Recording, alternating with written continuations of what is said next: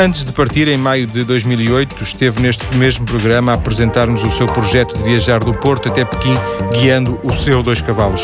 Tiago Moreira Alves chegou há poucos meses, chegou no, no início do verão, e, e abre agora esta quarta temporada do Mais Cedo Mais Tarde para nos contar como foi. Boa tarde, Tiago. Vamos só, uh, exatamente. Uh, não chegou a Pequim, para não? Uh, não cheguei a Pequim. É uma pergunta, uma pergunta que tenho que, que, que refazer. Uh, cheguei mais longe do que Pequim, tanto em termos de geografia da Ásia como em geografia da própria, da própria China. Depois houve uma dada altura uma opção de passar Pequim e ir a outros sítios na China, porque o carro entrou, mas não pôde circular na China, e a simbiose entre mim e o carro era tal, a intimidade, que optei, não podendo ir na companhia do meu fiel companheiro. Dois, ou não vai nenhum. Exatamente. Então depois houve uma opção de, de, eu também não ir, não ir a Pequim.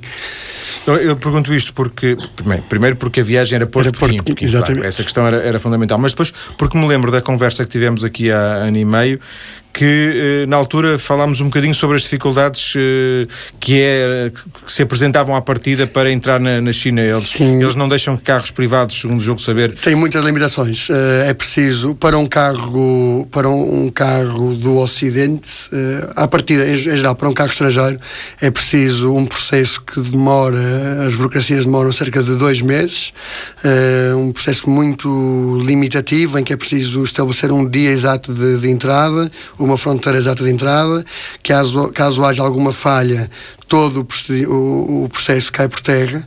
Eh, é um processo que custa um mínimo, o que me foi proposto mais barato, a proposta mais barata eram 5.500 euros só para as burocracias. Eu lembro de ter referido já isso na altura, nessa primeira conversa. Eh, exigem, inclusivamente, um que um, um guia. guia esteja connosco a tempo inteiro. Um, ehm, e, e, e, por isso acabei por, por por, por todas as vicissitudes que fui encontrando ao longo da, da, desta viagem, acabou por, por se tornar uma impossibilidade. Uh, ainda assim, uma vez na China, já com um atraso considerável em relação ao, no, nossa, ao nosso projeto inicial, um, ehm, e eu consegui abordar a fronteira, entrei na China por uma fronteira onde os, os, russos podem entrar até a cidade mais próxima, para, porque eh, os chineses construíram uma série de cidades ali à volta para atrair o, o investimento do, e o negócio, do, do negócio dos, dos, dos, russos no boom dos anos 90, quando, um, ehm, e sobretudo agora no início deste século, quando eles adquiriram um, um bom poder de compra, a classe média, uh, e como eles não se aperceberam que o meu carro não era russo, até já ter passado passado uh, o portão, literalmente o portão de entrada na China, quando me quiseram um, eh, enviar de volta, eu disse, meus amigos, eu não tenho visto da Rússia, da Rússia, eu fico aqui nestes 20 metros que separam o país. Mas isso já dentro uh, da China? Já dentro da China. Uh, isto simplificando muito pois, uma história que, que foi, não, foi, não, foi imagino, um não, deve ter sido, não deve ter sido nada fácil. não foi complicado. a comunicação foi, foi hilariante, porque a dada altura era um português e cerca de 20 oficiais chineses a tentar comunicar a língua em comum que tínhamos, era o pobre russo de, de, de, de, ambas as partes. O meu ainda pior que o deles. Uh, fica aqui outro mito, eles não dizem mesmo os R's, mesmo a falar em russo, eles não conseguiam dizer os R's que, que tornava a conversa hilariante. Por isso a comunicação foi, sem dúvida, um problema. Uh, o facto de ser uma, uma situação para eles altamente excepcional também criou, por um lado, um problema porque não havia procedimentos padronizados para, para lidar com este tipo de situações, como é imaginar. Por outro lado, também, um, e isto também tem um lado positivo e um lado negativo, fui tratado sempre muitíssimo bem, com uma diferença em comparação com os restantes eh, estrangeiros que estavam naquela fronteira, que são, na sua maioria, 99% são ou russos ou chineses e o restante são do centro-asiáticos. O facto de eu ser ocidental eh, levava a que eu sempre fosse tratado de uma maneira completamente diferente. Mas para devem ter achado muito estranho que naquela fronteira tão longe, tão longe, estamos a falar já na ponta, na ponta uh, da Sibéria, junto ao sim, Pacífico, não é? Sim, estamos a falar de de, uma fronteira que fica a sensivelmente 7 mil km de, de Moscou. Uh, tentando ser. Onde já é noite esta hora, porventura, uh, não é? Eh, nesta, sim, são. Devem ser mais, mais 8 ou 9 horas. 7, ali são 8 horas, depende lá da fronteira. De um lado são 8, do outro lado são 7, uh, se, se, não falha a memória. O, o Dois Cavalos foi, foi apanhado com a boca na botija, digamos, assim mesmo, foi, logo, foi. Apanhar, logo se, após a fronteira. Foi o João Paulo Menezes, aqui em off, confessou que, foi, que, que viu o mapa, o mapa GPCR que, que, que pode consultado no meu, no meu, no meu site. Um, e se fizerem bastante zoom na, na zona de, de, de Manjuri, uh, vão ver que está a fronteira entre a Rússia e a China e o carro está estacionado exatamente uh, após, lado, sim, já do após lado esse China. risquinho. Sim. Portanto, o carro esteve lá meia dúzia de horas e depois. Não, não, teve. teve cerca de 20 dias, porque eu depois precisei, ah, sim, porque eu depois precisei de, de, de me deslocar a uma, a uma cidade onde houvesse um consulado russo para obter um novo visto. Eu sempre que estive na Rússia tive esta visita. Um visto para, para, para, estar para na Rússia? Regressar, sim. Eu cada mês, todos os meses, tinha que sair da Rússia a obter um novo visto, porque não é possível renovar em casos excepcionais por até o máximo de 10 dias, o que não me serviria numa, numa estadia longa. Então todos os meses eu tinha que sair da, da Rússia, normalmente ia à Mongólia ou à, à Ucrânia, Uh, e isso foi uma das vezes fui acabei por ir à China obter um novo visto depois regressar e tanto a saída como o regresso foram situações como deve imaginar ele adiante um português naquelas latitudes com um carro, com um carro. De matrícula portuguesa. É, sobretudo aí foi sobretudo engraçado no lado russo né? as histórias no, nas fronteiras russas. Acho que dentro de muitas histórias hilariantes as mais hilariantes acabaram por acontecer eu imagino eu imagino que lado. sim e, e, e antecipa até uma pergunta que tinha para fazer na segunda parte mas que acho que é, o, o Tiago tem, tem registado isso tem, tem memória memórias disso escritas? Uh, tem fotografias? Tenho. Há, há, planos para partilhar com, com, com ah, Eu tenho um blog que ainda, está, que ainda está disponível. Confesso que reconheço que o blog acabou por. Uh, por não contar nem um quarto de todas as, as, as aventuras que acabamos por viver. Um, tenho também o projeto de tentar escrever um livro. Sei que as histórias tenho, é escrita ainda não sei, porque será a minha, a minha primeira aventura. Fotografias também? Fotografias também, fotografias também muitas e alguns filmes. É um dos projetos na, na pipeline.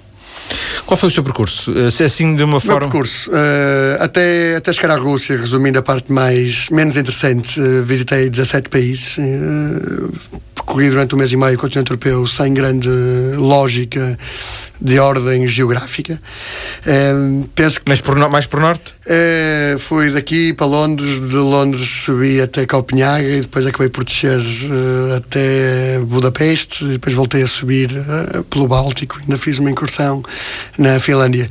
Eu penso, olhando agora em retrospectiva, penso que houve um certo receio inato, inconsciente, de dar o passo de, de, de passar entrar. a fronteira na Rússia. E então, como a Europa já por outras viagens e outras experiências de vida é um, é um continente para mim já perfeitamente confortável, tenho amigos um pouco espalhados por todo lado. Acabei agora, reconheço, acabei por tentar uh, adiar. adiar um pouco essa, essa entrada. Depois na Rússia. Fui de, de Vibor, que é a primeira cidade propriamente dita, quem, quem entra pela, vindo de Helsinki, vindo da Finlândia, uh, que fica um par de horas de São Petersburgo. Depois viajei mesmo até à ponta esta, Vladivostok, Vladivostok, que significa em russo uh, ter o Uh, possuir o este, um, ehm, já nas, na, na, margem do Pacífico, mais propriamente no Mar do Japão.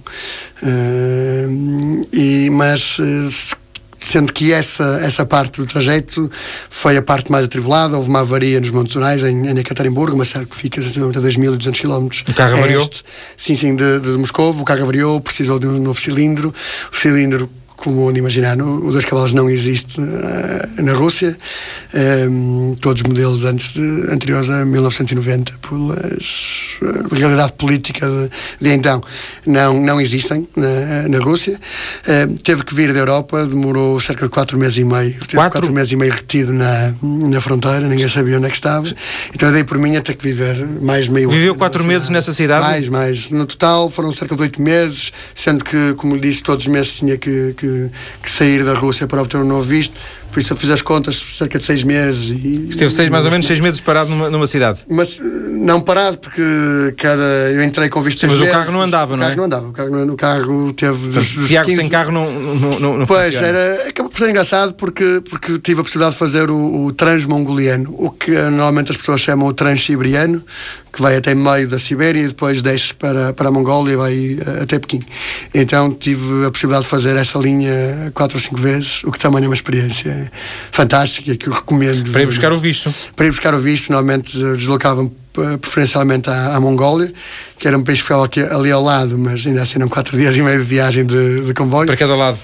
Para cada lado, quatro meses e meio até o Lambator, com uma paragem em Irkutsk para obter o, o visto, que era uma formalidade praticamente uma mera formalidade, e depois quatro meses, quatro, quatro meses, quatro dias e meio. Já agora, o que é que fez nesses dias, nesses seis meses que esteve na... Muita coisa. Olha, o primeiro mês uh, foi sobretudo ocupado a descobrir o que é que... São isso, isso não devia ser, uma, não era uma cidade muito turística, imagino. Não, não, uh, mas, mas curiosamente apanhei uma boa altura porque eles tiveram uh, uma, uma grande conferência, eles estão a tentar, como é uma cidade que fica a 20 km dentro da Ásia, na, muito perto da fronteira, chamam-se a cidade de fronteira entre a Europa e a Ásia, e tem é uma zona de, de que historicamente o Uh, o, na União Soviética protegeu a sua indústria de guerra nos Montes Urais para ficar um, um pouco mais salvaguardada do, do, regime nazi na altura e por outro lado também tem lá a indústria, o centro da indústria de, de, de motores de propulsão uh, aeroespaciais um, então acaba por, obviamente não sendo longe de ser uma cidade cosmopolita tem alguns consulados uh, então não é uma cidade tão isolada como a partir do nome e a localização geográfica Sim. poderá, poderá hum surgir no nosso imaginário. Então, Mas era assim. E como é que se ocupou? Uh, a princípio foi, foi ver-me numa cidade, era julho, uh, estavam 36 graus, um calor, é um clima continental. Uh, não tinha acesso à água, não, não conhecia ninguém na cidade, uh, não falava uh, nada de russo, para além do muito, muito, muito básico. E foi um pouco sobreviver e construir a minha rede social. depois, com o problema de. tinha que descobrir qual era o problema do carro, tinha que descobrir uma oficina que me aceitasse o carro, tinha que colocar o carro nessa oficina. Um, tinha também outro problema, que o meu orçamento era bastante limitado. Eu estava a viver inicialmente num hotel, quer dizer, é uma, forma muito simpática, num quartinho com um lavatório e com, umas, com chuveiros e, e casa de banho partilhada. Um, e, e, e como assim custava-me cerca de 18, 16 euros. As cidades russas são caras. Qualquer cidade russa não é barata. É uma, são cidades, no mínimo, com um custo de vida igual ao nosso, tendencialmente superior. Sobretudo na, na parte ainda ocidental da, da Rússia, no qual se, se inclui esta cidade. E, o estar a pagar só de estadia cerca de 16 euros por, por dia implicava gastar 100, euros cada 10 dias e 320 por cada 20 certo. dias. Era algo de incomportável para o meu orçamento. Por isso, depois, uh, através também de couchsurfing a princípio. Pela uh, questão de, de, de, receber em casa sim, alguém. É? inicialmente, depois pessoas que, que, fui, que fui, fui conhecendo e uma parte muito engraçada disso é que hoje em dia a cidade, depois no, no regresso voltei a passar por lá. É uma cidade em que me sinto, obviamente, não tão confortável como no Porto, mas uh, onde tenho a minha vida perfeitamente a estabilizada. A sua segunda sim, cidade. Sim, sim, sim, sim.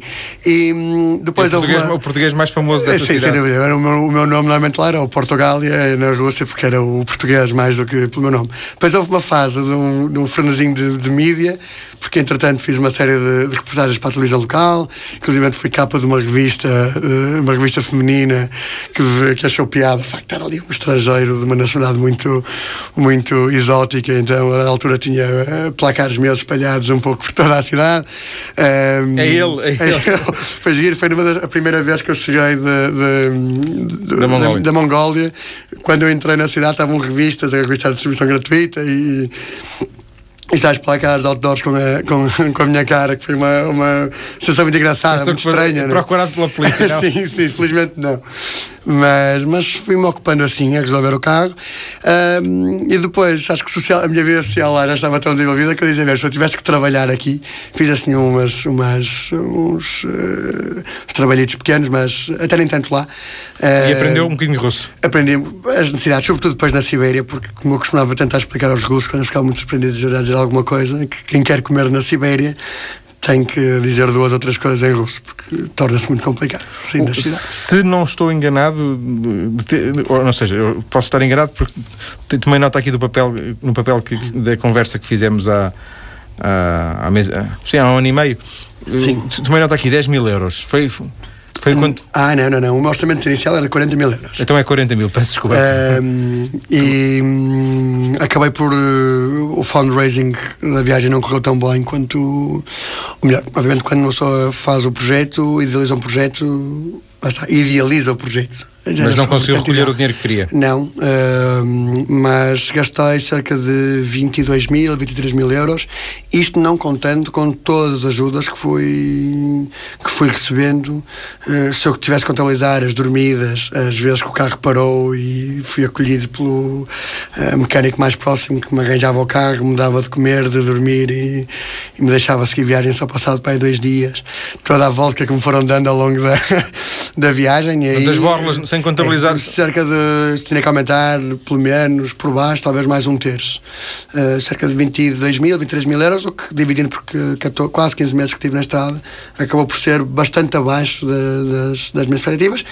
Obviamente que é uma viagem com uma componente aventura, que acabou por ter uma componente aventura, dormir muitas vezes no carro, nunca saber uh, quando é que é a próxima vez que vamos ter uma, uma cama para um, local, um sítio quente para, para dormir, mas também era já a minha intenção desde. Eu não queria fazer turismo essas latitudes, o objetivo da viagem já passava, já passava por aí. Depois, fora das cidades, na Rússia e também quando estive na China, o custo de vida é bastante mais barato. Mas na China não, não, passou, não passou, apesar de tudo, não passou muito tempo, não é? Não, passei cerca de 15, 20 dias, 3 semanas. Vai agora andar algum tempo a, a pagar essas faturas? Uh, não, uh, tenho ainda uma outra, tenho inclusivamente o projeto social, que ainda não dei. O projeto social foi talvez a grande lacuna deste, deste projeto, que acabou por angariar muito pouco, pouco dinheiro, uh, mas tenho esse dinheiro para, para, para entregar que, que eu irei fazer previamente. E de resto estou é se fosse uma empresa estava se tivesse apanhado aqui a, eh, a, situação financeira e política de há seis meses cá também pedia um bailout ao, ao governo porque neste momento estou uh, tecnicamente vai, falido mas, não vai mas... ser preciso ajuda do, do, do governo nem de não, nenhuma, não, nenhuma estrutura de intervenção? Não, não, não. Depois das notícias eh, vamos continuar a conversar. Vou continuar a conversar com o Tiago Moreira Alves. Vou-lhe pedir mais memórias desta desta longa viagem. Uh, vou querer saber se andou sempre sozinho. Uh, já vimos que o carro teve os seus contratempos e vamos uh, também perceber se vai querer voltar à estrada. Até já. Estamos no arranque de mais uma temporada do programa a pedir ao Tiago Moreira Alves que nos eh, recorde como é que foi, ou pelo menos em parte, porque isto seriam precisos uns 30 programas ou 40 programas para que o Tiago Moreira Alves nos contasse o essencial eh, desta viagem que fez do Porto até até, até Vladivostok, até à outra ponta da Rússia, eh, até o Oceano Pacífico, na Sibéria, ao longo de 14 meses. Tiago, ehm, eu estava, tinha aqui anotado a ideia de que eh, houve problemas com o Dois Cavalos, entretanto, depois, enquanto o Alexandre Nunes fazia as notícias, eh, nós conversámos um bocadinho ali e fiquei com a ideia que, afinal, houve muito mais muito problemas, não é? O Dois Sim. Cavalos pode ser um carro muito querido, mas é, é um, carro um bocado problemático. Não, é um carro muitíssimo querido, porque normalmente ele sabe muito bem quando, quando parar. Eu, antes de fazer esta viagem, tinha feito duas, duas viagens com dois cavalos mais pequenos pela Europa, Porto Palermo, a primeira, e Porto de Istambul, a segunda, e não conseguia conceber essas viagens tendo problemas mecânicos. Esta viagem não consigo concebê-la não tendo tido problemas mecânicos, porque foi sobretudo o problema do qual já falamos na, na primeira parte, na Catanimburgo, que veio reformular toda, toda, toda a minha aventura, que me, entre mil e uma coisas, me deu a experiência de viver seis meses numa cidade russa, me deu a experiência de ter que, do nada, criar a minha vida numa cidade num contexto uh, que à partida era bastante desconfortável, to say the least, e também me empurrou para a Sibéria uh, no inverno, em pleno inverno, inverno me obrigou a passar a, a, a, a Sibéria, a cruzar a Sibéria na, na altura que, que, que eu queria exatamente evitar quando, quando delineei o projeto ainda aqui no, no Porto. E depois de todas as peripécias que nos foram acontecendo, normalmente estavam associadas a isso, era haver um problema ou, ou dois furos seguidos. Que houve? Ou, ou, ou com o motor congelar. E isso permite, uma, permite, permite obriga a, a, que haja uma interação muito mais próxima do que aquela que eu estava, que eu estava habituado e permitiu-me um... Uma interação com o carro? Não, não, com não. o carro também, com o carro também, mas o carro já era, não é novo. Mas com as pessoas eh, e permitiu-me também ter acesso a um lado uh, do povo russo, a uma faceta do povo russo que, que nos está normalmente. Pois nós temos que eles são frios, são distantes, são, são antipáticos. eh, eles não são propriamente simpáticos, ou melhor, eles têm um, uma noção de simpatia uh, muito diferente da, da, nossa. Eu costumava dizer aos meus amigos russos que vocês uh, recebem-nos de sorriso fechado, mas de braços bem abertos. E, sobretudo, numa primeira. É um povo que é difícil de passar a carapaça para criar uma amizade, até porque eles são bastante fechados, estão tendencialmente num grupo de, de amigos relativamente restrito, um, ehm, e, mas numa primeira abordagem, e sobretudo face a um, a um estrangeiro algo exótico, foi uma coisa que aprendi que Portugal pode ser percepcionada como um país com algum exotismo. Um, ehm, e, em, no, e sobretudo quando em caso de, necessidade tenho uma faceta num, num, primeiro momento de uma, de uma hospitalidade que a toda a prova que eu nunca tinha acima de tudo aquilo que eu já tinha vivenciado. Tiago, vamos voltar à parte do sangue, entre aspas. houve, furos, houve, houve como é que, oh, furos. Eu, as é primeiras duas vezes que furei foram, foram Isto, Furos seguidos, né? Um sim, furo, sim. furo qualquer, qualquer pessoa eu, pode eu. Fiz, Dois furos seguidos. Eu todas as minhas viagens com os cavalos fiz, na altura fiz as contas, mais, quase perto de 50 mil quilómetros sem ter nenhum furo. E na primeira vez que furei tive dois furos seguidos. Uh, e a primeira vez não foi assim num sítio muito usado, foi na ilha de Alcon, no, no Lago Baikal. Já na Rússia. Já na, já na Rússia, sim, pois, Rússia, pois. Rússia, o coração da Rússia. E, e, aí a curiosidade é que eu estava, na altura estive a trabalhar, uh, contando um bocadinho a história. Eu estive nessa, nessa ilha, que fica no coração da Rússia, foi na, na altura mais fria do, é uma do ilha deste ano, no, no, no Lago Baikal. Do, dentro de um, lago, lago Baikal, se olharem para o mapa da Rússia, mesmo no coração da Rússia, é um lago que é o lago mais profundo do mundo, tem cerca de um quinto de água potável, de água doce do mundo e, e que tinha a particularidade de estar congelado, então nós andamos, eu e os dois cavalos, eh, bastante, eh, sempre possível, sobre um, um, lago que chega a atingir uma profundidade em certas, certas eh, zonas de 2 mil quilómetros, 2 mil metros, 2 quilómetros. E, e, nisto o carro, como estava muito frio, o carro congelava e depois nós tínhamos que o, que o aquecer numa garagem, ali era complicado. Uh, o multibanco mais próximo estava a cerca de 200 km onde eu estava, por isso eu vi-me ali preso. Eu estive a trabalhar para pagar. Em, para pagar a minha estadia. E foi também uma experiência muito engraçada. No dia em que tudo estava pronto para eu arrancar, havia uma, uma, uma outra turista alemã que tinha passado lá uns dias que disse: Olha, uh, vou deixar, uh, tenho comboio amanhã, mas ainda tenho tempo, vou antes contigo em vez de ir de, de autocarro. E uma alemã que tinha aquilo tudo organizado ao limite, e logo nesse dia sozinha, furamos duas e vezes. viajava sozinha? Estava a viajar sozinha. E, vi, e, para fazer uma pequena viagem, furamos duas vezes e vimos ali retidos no, no, no meio de, do nada para mal dos, dos, pecados da rapariga. Mas depois, como sempre, alguém veio em nosso auxílio e com mais com cerca de 12 horas de atraso, dá razão da situação. A, a, zona mais engraçada, a parte mais problemática foi um, já no regresso de Vladivostok, em que ia a caminho da, da, da China para entrar de carro tive que entrar por uma fronteira que não junto a Vladivostok, cerca de 3 mil quilómetros. O meu visto acabava nessa, à meia-noite desse dia e uh, estava a mais de 200 quilómetros, cerca de 200 quilómetros da cidade mais próxima e furei também sucessivamente. E aí, na, na Sibéria há um encanto que uh, o isolamento é tal que o primeiro carro para e ajuda, ajuda só nos pronto. larga quando eu às vezes sentia mal porque já, já, não há mais nada que possa fazer e as pessoas estavam ali até, até ao fim. E foi engraçado, passou uma família, um casal com uma filha pequena, eu expliquei-lhes a minha situação, eles pegaram num dos meus pneus e levaram-no para o, a China que eram umas, umas lojinhas onde eles fazem a reparação, as lojas, para verem a qualidade das ruas, das estradas. Uh, existem cerca de 50, 50 quilómetros, existem sítios não, uh, não mecânicos, mas apenas para a reparação de pneus. Uh, o problema é que já eram cerca de 6 da tarde, entretanto, um, e o carro só teve passado 150 km a que arranjou um que estivesse aberto. E ele sempre à procura de um sítio? Sempre à procura, e eu, depois, entretanto, já estava rodeado de uma série de outras pessoas, que há muitos russos que vão comprar carros em segunda mão Vladivostok, uh, vindos do Japão. Uh, e depois vendê-los ao, ao oeste. Quem for à Rússia está explicado o porquê de eles terem vários carros, à, como nós chamamos à inglesa, com o volante lá direito. Então, esses, um, eh, esses, essas pessoas que fazem a cujo trabalho é fazer transporte, já me viam como, como colega, então sempre que tinham um problema paravam e auxiliavam. E quando já estava rodeado uma série deles a tentar desbloquear a situação no outro pneu, passei isto passado há três horas, mais três horas de eu ter dado o meu pneu e todo o meu dinheiro a essa família russa, veio um outro, um outro senhor de uma maquinha de caixa aberta com o meu pneu, com o meu troco, porque entretanto eles tinham que tinham que deveriam-se obrigado a ir para tão longe que para não ter que voltar uh, e como é Entregou o pneu ao outro. Sim, mas como é impossível haver ali uma.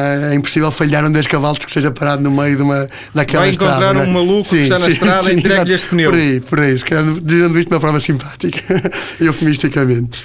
Tiago disse também uma coisa há bocadinho aí que passou que é o carro congelava. Sim, uh, para as pessoas terem uma, uma ideia, quem nunca vivenciou esse tipo de temperaturas não, não é só que dizendo, mas nós, nós atingimos que eu pudesse uh, verificar um máximo ou um mínimo de menos 38 graus.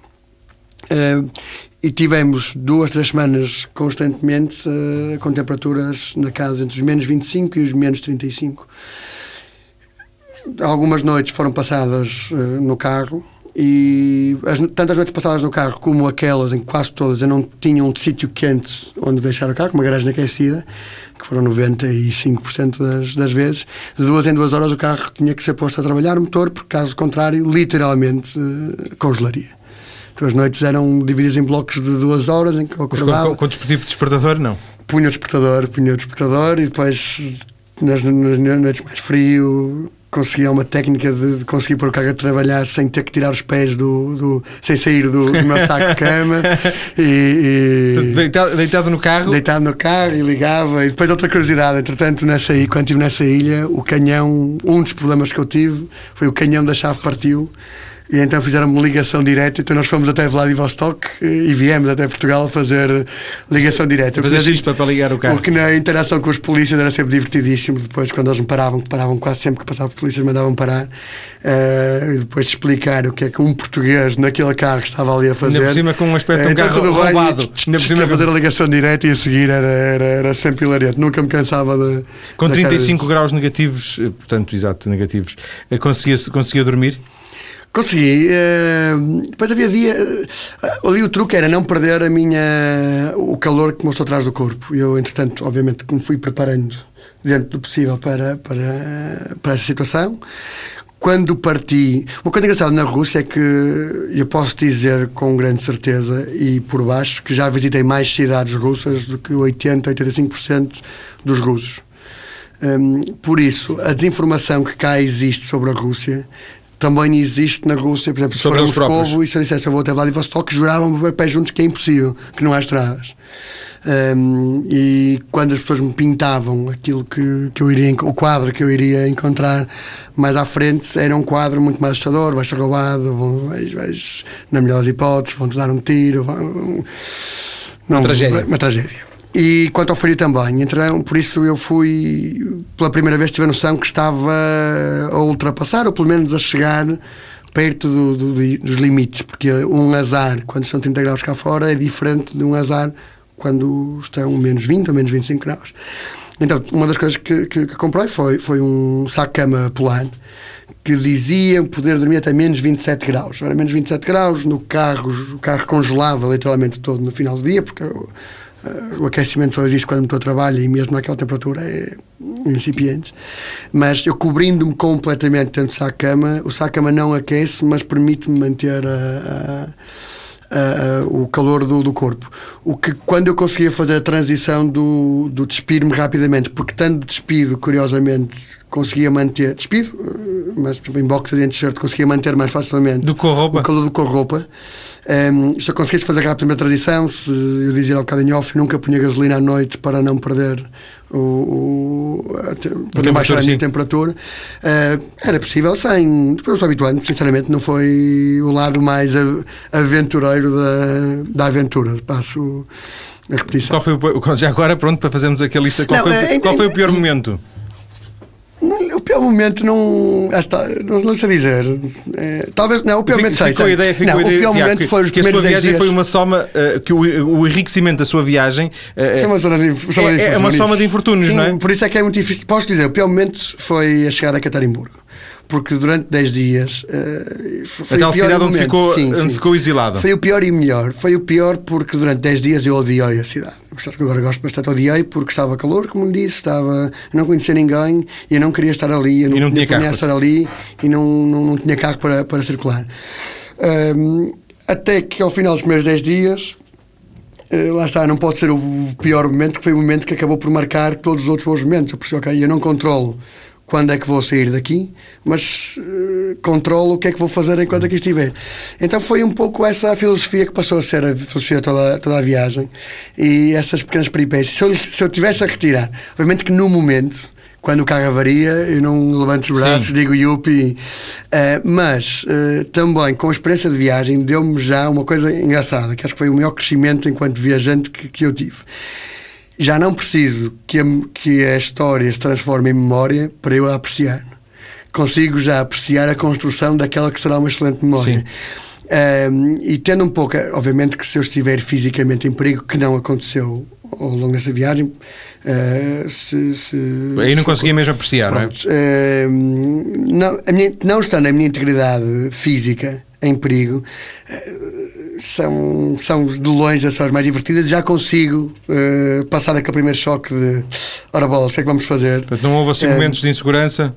Não. Houve muitos momentos em que senti, ok, se, se não tiver um pingo, um bocadinho de, de calma e bom senso, pode, pode partir aqui tudo para a estalada facilmente. E os russos, por vezes, são agressivos, sobretudo quando bebem. Uh, normalmente com um pouco de, de, de calma, eles é possível transformar, dar-lhes a, volta e transformá-los num, em drink buddies uh, do Grandes melhor. companheiros. Sim, agora obviamente que não estou aqui a dizer que eu tenho a fórmula mágica Sim. para dar a volta a toda a gente, porque às vezes quando as coisas podem correr mal e, e obviamente estando num, num, numa, num contexto em que nós não controlamos, mais facilmente.